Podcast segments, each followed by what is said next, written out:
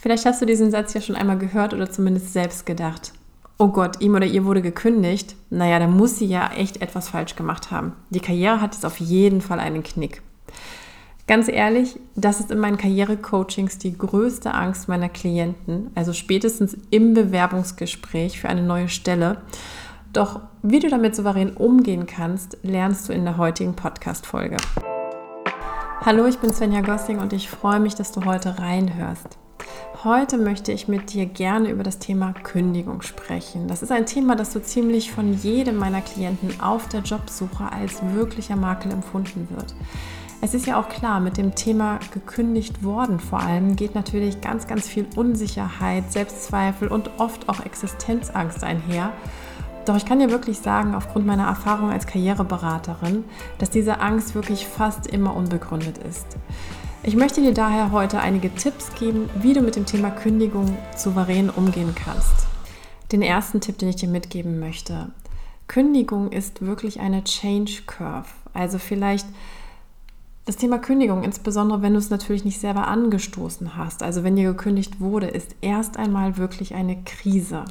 Und klassisch passiert da Folgendes. Zuerst erstmal kommst du in einen Schockzustand, dann wird die Kündigung verneint, dann kommt natürlich oft die Existenzangst hoch, auch Resignation, Selbstzweifel, finde ich da überhaupt was Richtiges, bis dann irgendwann, wenn man so durchs Tal der Tränen durchgeht, eben die Akzeptanz und auch die Aktion passiert. Es ist also wirklich eine totale emotionale Achterbahn und daher ist es auch völlig okay, dass du dir einfach Hilfe holst, wenn du das Gefühl hast, da alleine nicht rauszukommen. Und diese Phasen, die ich gerade beschrieben habe, die können ganz, ganz schnell durchlaufen werden von manchen, aber manche stecken da auch so richtig drin. Und Hilfe natürlich ist genau da ganz wichtig, wenn du das Gefühl hast, du steckst in diesem Tal der Tränen, wie man so schön sagt, eben drin und kommst da alleine nicht raus. Den zweiten Tipp, den ich dir mitgeben möchte, formelle Schritte nach der Kündigung. Wie du ja weißt, bist du verpflichtet, dich innerhalb von drei Tagen nach Kenntnis der Kündigung beim Arbeitsamt als arbeitssuchend zu melden. Und eine erhaltene Kündigung ist natürlich immer eine sehr, sehr individuelle Situation. Daher ist es wirklich wichtig, dass du für dich prüfst, also neben der Möglichkeit, Arbeitslosengeld zu beantragen, ob gegebenenfalls auch eine Abfindung bzw. eine Kündigungsschutzklage in deinem speziellen Fall Sinn machen könnte. Hier ist es wirklich wichtig, dass du dich an einen Arbeitsrechtler, also Rechtsanwalt eben wendest und dich dort auch wirklich beraten lässt. Also bitte hör nicht auf Bekannte, denn es ist wirklich so, dass wirklich wir alle die Bekannten haben, die uns zum Thema Karriere- und Bewerbungscoachings ähm, mit ihren im wahrsten Sinne des Wortes Ratschlägen zur Seite stehen. Und gerade bei solchen Sachen geht es wirklich darum, keine Fehler zu machen und ähm, da wirklich mit Experten zu sprechen. Also deswegen in dem Falle wirklich immer der Weg, wenn du dir unsicher bist, lieber einmal zu viel zum Arbeitsrechtler. Mein dritter Tipp, Formulierung deiner Kündigung im Lebenslauf. Hier bekomme ich ganz häufig die Frage gestellt, ab wann muss ich im Lebenslauf mein Austrittsdatum angeben, beziehungsweise soll ich im Anschreiben meine Kündigung erwähnen.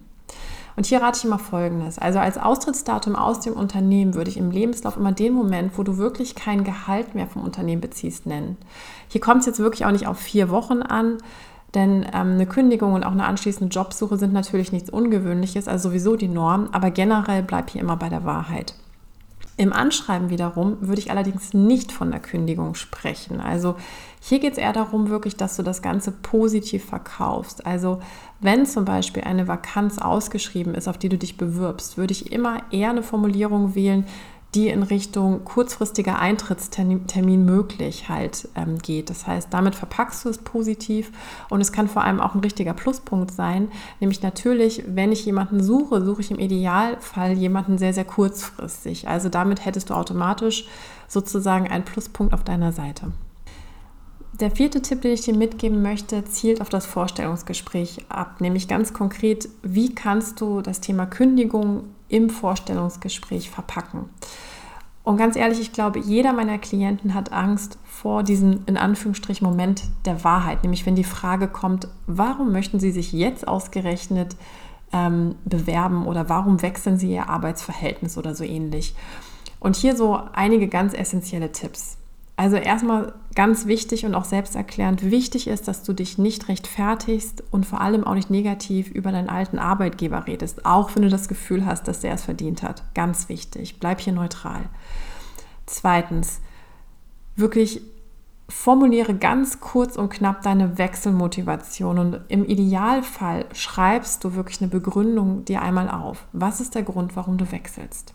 Und du musst hier wirklich auch nicht sagen, dass dir gekündigt wurde, sondern deine Formulierung könnte beispielsweise auch so lauten, der Bereich, in dem ich gearbeitet habe, wird leider aufgelöst.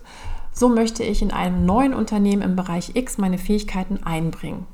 Das ist eine viel, viel aktivere Formel und wichtig ist wirklich, dass du hier aktiv sozusagen den Wechsel anstößt, ja. Und ähm, grundsätzlich ist es halt so, dass Recruiter und Personaler immer erst schauen, was die Motivation für deine Bewerbung ist und ob du offen und vor allem auch voller Elan in etwas Neues starten willst. Und wenn du wiederum jetzt dich total rechtfertigen würdest, ganz langatmige Erklärungen abgibst, erst dann werden sie wirklich hellhörig, weil nochmal, es ist heute wirklich die Norm, dass Leute teilweise ihren Job verlieren, dass Unternehmen restrukturieren und dass wir alle mal in die Phase des Jobwechsels kommen. Und da nochmal die Perspektive, wenn ich jemanden einstelle, möchte ich ja wirklich nur gucken, ist er offen, ist er kompetent, hat er Lust auf diesen Job? Das ist das, worauf ich schaue. Mein fünfter und letzter Tipp, den ich dir mitgeben möchte, am Mindset arbeiten. Ich kann dir wirklich aus eigener Praxis und meinem Bekanntenkreis sagen, dass eine Kündigung heute wirklich kein Makel mehr ist. Die Zeiten sind glücklicherweise vorbei, denn Unternehmen restrukturieren sich, Jobs verändern sich etc. Du kannst daher wirklich deine passende Antwort auf deine Kündigung vorbereiten und das solltest du auch unbedingt tun.